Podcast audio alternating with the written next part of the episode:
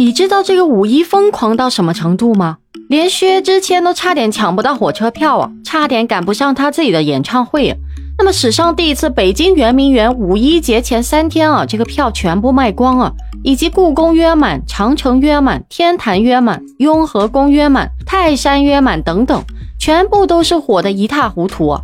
你好，我是爱分享、懂情感、洒脱率性的木子，欢迎收听子聊热点播客节目。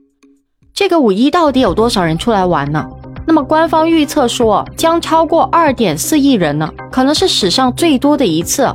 你光看一个淄博，预计就有八百万人次，而淄博常住人口才多少呢？才四百多万呢。所以淄博酒店的订单量暴涨了四十倍啊！估计这些烤串师傅们的手啊，现在都在颤抖啊，烤不完呢，根本烤不完呢。你买到了门票还不算完呢，你住哪儿啊？九十九块能睡酒店沙发大堂上已经算幸运了，现在是连火锅店都躺满了人呢。黄山景区厕所里都有人过夜，真的是买站票睡大厅啊！交通运输部预计啊，五一全国高速路日均车流量会达到五千三百万辆，这是什么概念呢？这些车排成了一排，有二十四万公里啊，可以绕地球六个圈呢。你说这堵到什么程度呢？不过大家看到如此繁荣昌盛的一个景象，是不是会觉得很高兴啊？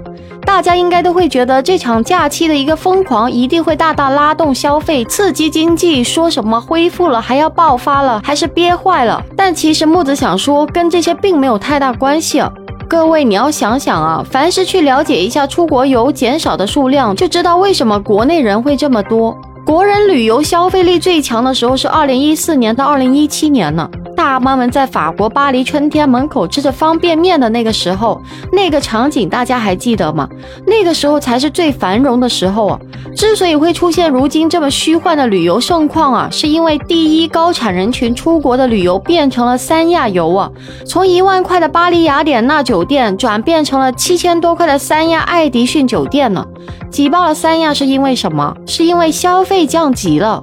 第二，中产人群从三亚旅游变成了国内景区旅游，挤爆了景区，还是因为消费降级了。第三，低产人群从景区游变成了商场几日游啊，还挤爆了餐厅啊，还不是因为消费降级吗？第四，无产人群从平时忙碌的地方背起了行囊，以最经济的方式赶回了老家去探亲，这也是因为消费降级啊。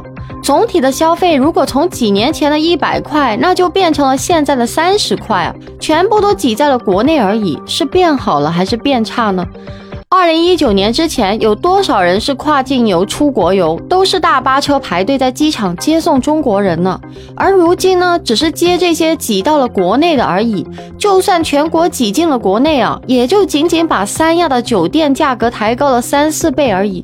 你说整体是变好了还是变差了呢？他们可都是曾经在欧美日韩横扫奢侈品的人群呢。木子认为啊，看五一旅游就得出了经济已经全面恢复，甚至说好转这个观点，可能都是以偏概全了。判断经济的好坏还要看各行各业，特别是房地产呢。本期内容就跟大家聊到这里了。